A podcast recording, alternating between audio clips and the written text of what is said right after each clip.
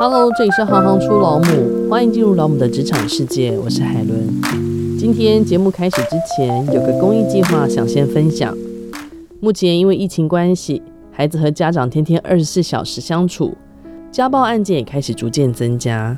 你知道吗？每年有一万多名孩子遭受到不当对待，您的关注就是孩子最好的帮助。没人知道是不是真的有事，直到你伸出手。是或不是才会被看见。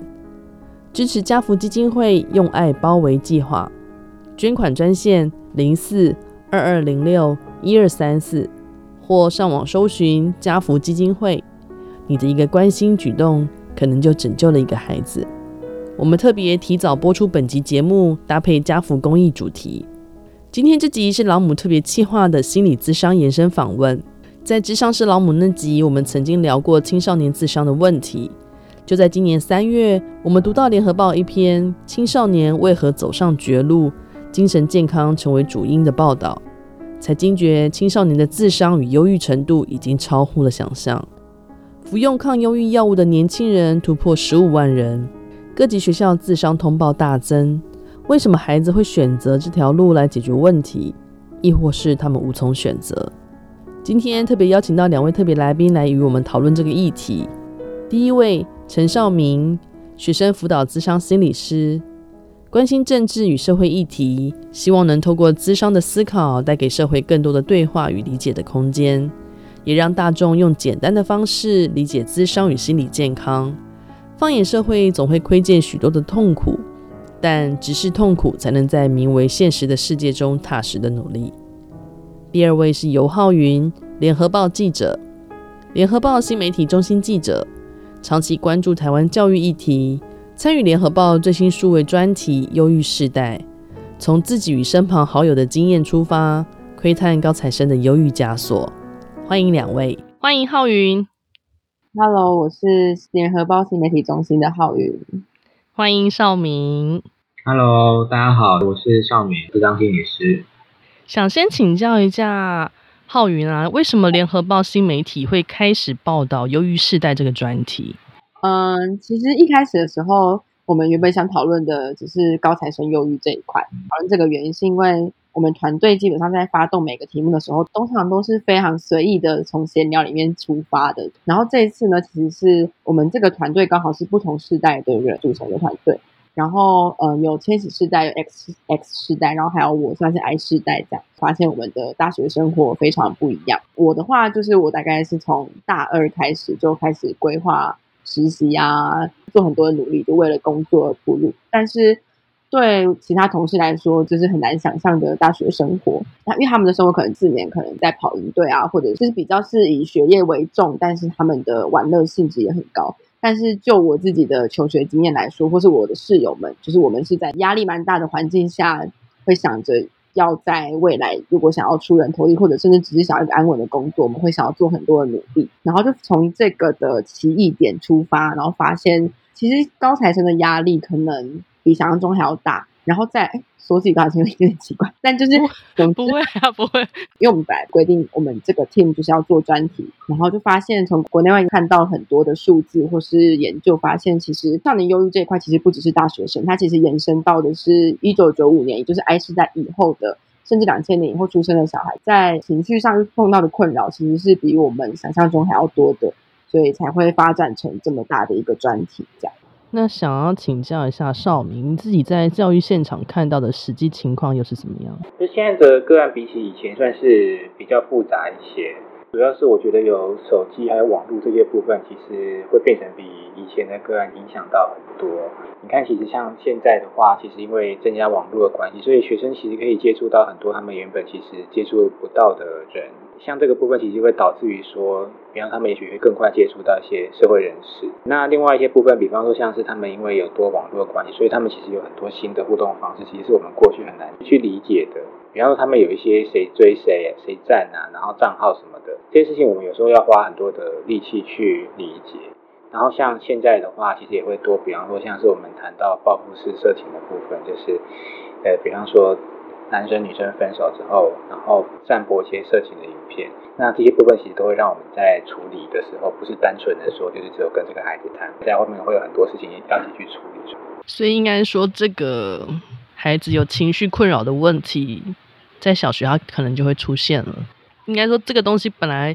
我们想象的他是年龄再更大一点，可听你刚刚这样讲，我就觉得好像是小学的时候，家长们就可以开始要注意有没有这方面的。不管是问题也好，或者是说孩子的反应也好，对，但是其实因为是小学，那他其实背后的状况，其实他还是一个情绪调控能力的问题，所以其实后面只要过一些关心，那稍微陪他聊一聊，其实后面问题就比较好处理。但是其实真正会谈到自杀比较难处理的，还是他在国中，然后到高中后面这个年纪，他状况就开始越来越复杂了，所以。我们通常真正讲那些压力啊，然后无法处理那些很复杂的情绪的问题，就会真的是从国中阶段开始出现，包含成绩这个部分也会在后面，往往在一些个案中有看到占的比例会越来越重。情绪这方面的困扰，它主要的原因，除了你刚刚讲的手机的使用之外，还有没有其他是你可能发现过的？基本上，我觉得到国中开始，后面复杂的东西，就是就是我们讲的比较。真的是价值观或是人格的一些思考、情绪、判断的因素、行为因应的方式，这些部分其实到小学都还在发展，到国中之后就真正就是越来越定型。那这之中就会包含到一些就比较让人担心的部分，比方说比较极端的一些思考，或者是比方说他真的很缺乏一些情绪抒发的方式。今天他到高中、大学，他完全就是。碰到情绪，他真的不知道该怎么处理，然后他也许就会用一些比较伤害的方式，比方说饮酒啊，然后比方说有人也许是飙车啊，那也许有人吸毒，这是比较行为的方式。但是情感上面的方式，比方说他可能遇到一些挫折，他可能就会变成非常非常难过，那就觉得说啊，都没有人要我。像这些情感、情绪、思考因素，其实到后面我们看到就会越来越复杂，所以后面往往我们谈智商介入，其实也都是在处理这块。那请教一下浩云，你在采访的过程当中啊，有没有曾经遇过什么样子的困难？其实那时候在找这样的个案的时候，本身就还蛮困难的，尤其是在未成年的部分。最后我们找到的未成年，其实都是从心理师或是从身心科医师的转述去了解青少年的，就是这些个案他们的心理状况或者是一些个案故事。那之后，我们的调整做法就是，我们去找已经成年的，然后可能是还在读大学或者是刚大学毕业的。就国际的一些研究来说，就是其实他们也算是，因为现在青少年其实是算延长的，就他们有点类似青少年过渡到大人这段时间，然后曾经经历过在青少年时间曾经经历过情绪困扰，或者是甚至直接得到。忧郁症，或者是有一些自残行为的个案，就确实有访到这样的个案，是之后是这个困难是有得到解决。会有情绪困扰背后有很多的原因，可是这三位受访者，因为刚好有两位是我的好朋友，对，所以就是我大概跟他聊天的时候，大概可以知道主因分别刚好有点对应到，一个是社群媒体的，就是他比较不知道怎么去对应人际关系上，就是这是他主要造成他当时最大的困扰的点。然后另外一个刚好是家庭的学业压力。然后再第三个是感情上的一些碰到一些困难，就刚好他们的主因都还蛮明显的。到最后我们原本以为采访完都顺利，然后毕竟也是熟识的朋友，都算顺利。可是其实到最后要刊登之后，会发现其实他们还是最担心的家人的部分。污名化这块，就从小学开始就可以一直看。确实，我们文化很难去真正很多时候去谈问题，因为我们往往认为说谈问题一定是谁做错，谁做的不好，然后谁很糟糕。所以，如果假设我们很多时候看到说孩子出一些状况，我们背后先想的都是这种感觉，要去指责，要说谁不好的话，那那当然有状况的人他很难去真的去寻求协助。如果如果是站在小孩的状态，那家长当然是怕说别人会不会讲说我小孩不好啊，会不会是我教的不好啊？没有办法接受的家长，有些就会是，比方说我们叫就原因外推嘛。啊，一定是其他人过来弄我小孩啊，或是啊，一定是老师怎样，所以我小孩才怎样啊。往往很多时候处理污名化，另外一块就是变成指责啦，把问题推到其他人身上。但是很多时候很难去看到说，到底这个孩子他其实真正需要的是什么东西。所以家长那一关也算是大魔王的一关。对，当然我也不能够否认的事情是说，孩子一定会有他的先天因素存在。但是确实，很多时候谈孩子发展里面，教养一定是非常重要的一部分。所以我觉得，本身很多时候家长在教养过程中，他反映的各种价值观，然后他能不能去看到这个孩子，以及孩子很多时候看到问题的时候，他会怎么去解释这个问题，然后回来拉到自己身上。我觉得这些其实都非常的重要。所以就像刚刚讲的，有些家长他看到孩子今天出 状况的时候，他第一个想到的事情是说：“哎，你这个孩子在外面给我添麻烦，你给我让我觉得很丢脸。”那他可能后面比方他可能骂或打，他帮他抱着这种价值观的时候，他就很难去帮助这个孩子解决他真正的困难，因为这个孩子到最后一定是讲不出来嘛。他一讲出来就被打或干嘛，像这种状况下面，其实就会变成是家长本身的价值观影响他的教养，那教养就会后面导致于孩子的一些行为可能状况很难得到协助，那后面问题就更容易变成持续的发展下去，甚至是变严重。小孩子的心态有时候应该也是想要得到帮助，只是他可能也不知道他要从何求助起。确实会有的时候，就是孩子其实他看他自己的问题，他也许真的会觉得。不知道求助，因为可能在他眼中，跟他根本不叫一个问题呀、啊。那个叫做自己，比方说挫折忍受力太差，嗯，然后自己能力不好。如果他后面思考方式变成是怎么样的错都一定是自己先错，那当然这样子的人他不会觉得是说，哎，其实我有一些调整的机会，也许我不用什么事情都拿来怪自己。他如果一都会这样状态，他当然后面情绪就就会有很大的压力。因为其实你看，很多我们讲高材生这一块，其实很多时候真的这些。孩子其实都很优秀啊，可是他想到的都是说，我觉我还是依然觉得我不好，我还是觉得我很糟糕。为什么什么事都没办法就是这样做让大家满意？这种持续的这种压力加在身上，他只会觉得是他自己不够努力，他不会想到的事情是，也许我很多时候给自己太多压力了。对，所以真的很多时候，很多人他其实是不是感觉不到压力，而是他不会觉得压力这件事情是是一个也许我可以去做一些什么事情的东西。那我想要同时请教一下两位哦。那身为家长，我们该留意哪一些异状，然后进而我们可以协助或帮助到孩子？但我不否认，有些孩，有些人真的很会隐藏。很多时候，其实说实在，人只要是不舒服、不开心、不快乐，一定还是会有征兆的。父母如果认真去看，一定是可以感觉得到。问题是说，很多时候其实孩子他已经有困扰的时候，为什么会变成是对某些父母而言他是看不到的？很多时候的后面是，也许父母他自己的一些状态、价值观变成一个墙挡在他的面前，他会变成其实后面看的其实是他自己的一些需要，那他自己的一些状态就很难去看到孩子真实的一些需要。当然啦，我觉得其实还有一块的部分，其实是说有些孩子他真的也会把自己藏得很好。那确实，家长其实要去努力，他也不一定可以完全的理解到。重要的是，家长够保持一个态度，是说我相信我的孩子。那他有过来找我，愿意找我的时候，我会愿意帮助他。我觉得传达这个态度对我来讲，其实是非常重要的。因为很多人其实说要帮助，有些人帮助其实觉得蛮重要是刚刚好就好。比方说，我今天很严重，那今天遇到父母，父母跟他讲说啊，那没有什么啦，就会变成把他看得很轻。但是另外有一种状况，其实是相反过来，就是孩子其实说啊，我有一件事情我需要帮忙啊，你怎么了？你怎么了？赶快怎样怎样怎样，非常的紧张，然后非常的焦虑，非常的恐慌。孩子可能只要一分，家长给他十分，那这种状况孩子会被吓到。家长如果你要给协助，就是好好听，好好知道他要什么，就给他要的东西就好，不用给多，也不用给少，刚刚好就好。所以会不会其实需要智商的同时，是不止孩子，连家长其实？也应该要一起 involve 才对。其实那个状况就变成是孩子，他其实不一定那么焦虑。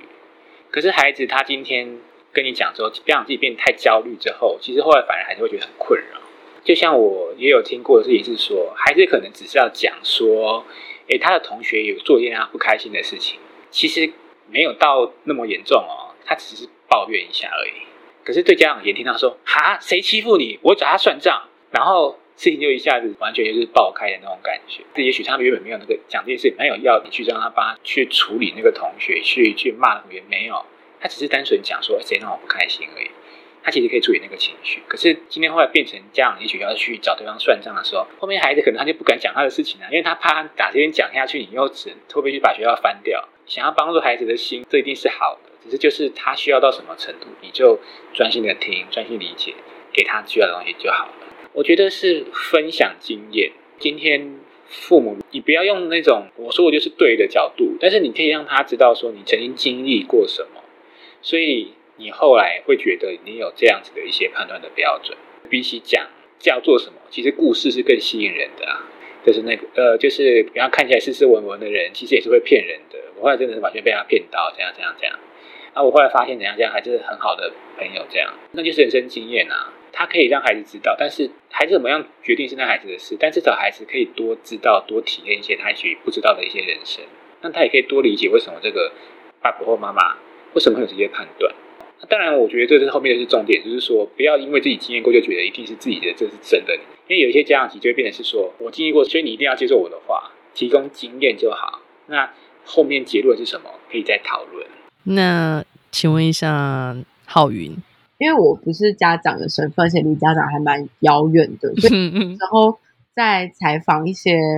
呃，心理师或者是身心科医师的时候，确实是有听到一些个案，是原本他们咨商的人是学生，可是最后到整个诊间的时候，身心科医师要顾的变成是家庭咨商，就是是家长也要进去咨商，确实蛮常听到医生有这样的说法。再来就是呃，家长这一块，其实嗯，我先讲一下，就是可以怎么留意好了。那时候访到的。高中辅导主任还有国中辅导主任，其实都有讲到，嗯，其实可以观察小孩的行为跟言论有没有呈现很大的反差。言论上的话，可能是他在社群媒体或者是平常生活的时候，他会突然开始把一些很负面或消极，例如死亡等等、很想死等等的挂在嘴边，或者是直接在脸书上贴文等等的。或者在行为上的话，如果是小孩他原本很爱笑，但突然就不笑了，或者是原本很沉默，突然很聒噪，或者是相反过来。或者他可能直接很明显的把他原本很重要的东西分送给好朋友们等等的很多的征兆，其实家长或者是重要他人其实应该是观察得出来。然后呢，那时候那位辅导主任有讲一句话，我觉得是很好，就他就说，不管小孩是哪一个年龄层，只要他讲出负面语言，不管这个负面语言的严重程度是多寡，大人一定要先尝试相信他们。不要觉得小孩讲的东西只是说说，或者只是开玩笑的，就说不定他只是用开玩笑的语气在包装他的求救信号。但是，呃，我回到采访的时候，原本我跟家长的距离比较遥远，然后是在采访的时候才了解到，其实家长也很辛苦，因为现在的环境，家长不管他经济程度怎么样，他要照顾爸爸妈妈，然后下面又有小孩，所以其实小孩如果观察到这样的状况下，其实小孩自己也会。不太敢讲，就像刚刚心理师讲的，如果小孩是比较偏会先想到大人的心情的话，他其实不太敢讲。但其实大人也蛮常会希望大事化小，小事化无，因为他本身生活就够忙了，他没有什么心力可以关注到孩子那么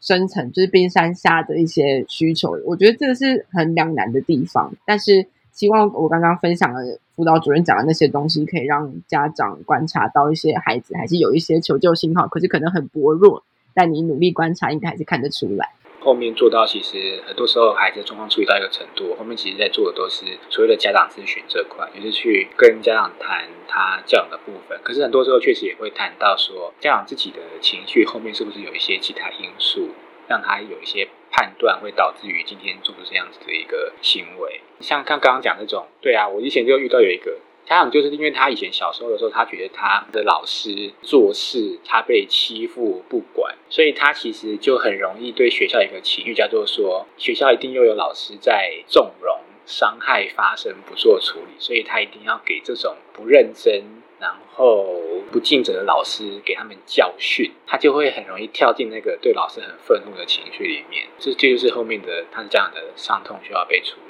那另外一种看到的状况，其实是说，有些时候其实是家长他自己的状态其实很不好，比方说他可能面临离婚、面临家暴或什么样的状况。那其实就会看到是说，有的时候当他自己很苦的时候，他很难去成为就是照顾孩子的对象，那孩子也很难去依附他，因为你都过了那么苦，我怎么还可以跟你说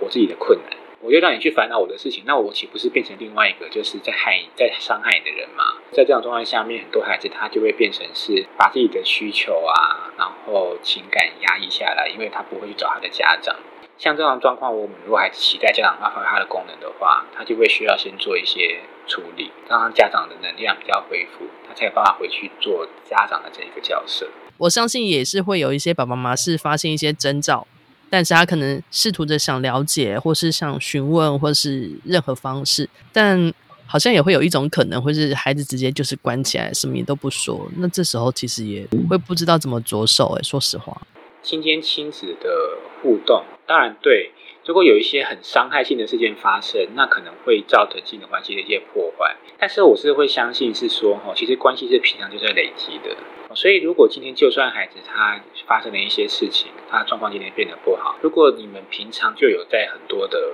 互动，其实这个东西其实最后都持续的释放善意，然后邀请，我相信这个最后其实很多话都还是说得出来的。其实当然很多时候孩子的变化，家长会觉得很困惑，但是我觉得更重要，其实是一种持续不懈的心情，持续的去做沟通，然后平常就有各种的互动。不是平常都不讲话，然后突然看到怎样的去问，那那当然别人他就很难跟你讲一些事嘛，因为你平常讲一般的事都讲不出来了，更何况是讲一些比较深刻，然后比较真的很困难的事。确实这里面有一个重要部分，家长在这过程中去照顾自己的情绪。其实他在孩子互动过程中，因为孩子的状态其实不是人偶嘛，所以孩子不一定。不能够完全按照你的想法，所以家长在过程中也会有一些失望、难过、疲累、挫折这些情绪出现。家长当然一方面是学习的接受孩子独立长大，他会变得不一样；但一方面，我觉得很重要的事情是，这些情绪自己也要找一些地方去抒发，帮自己疗伤，才有办法回去再面对孩子这件事。不然这些情绪很容易变成愤怒跟攻击，就是啊，你为什么都不听我话？啊，我花了多少钱养你？啊，你今天都什么态度？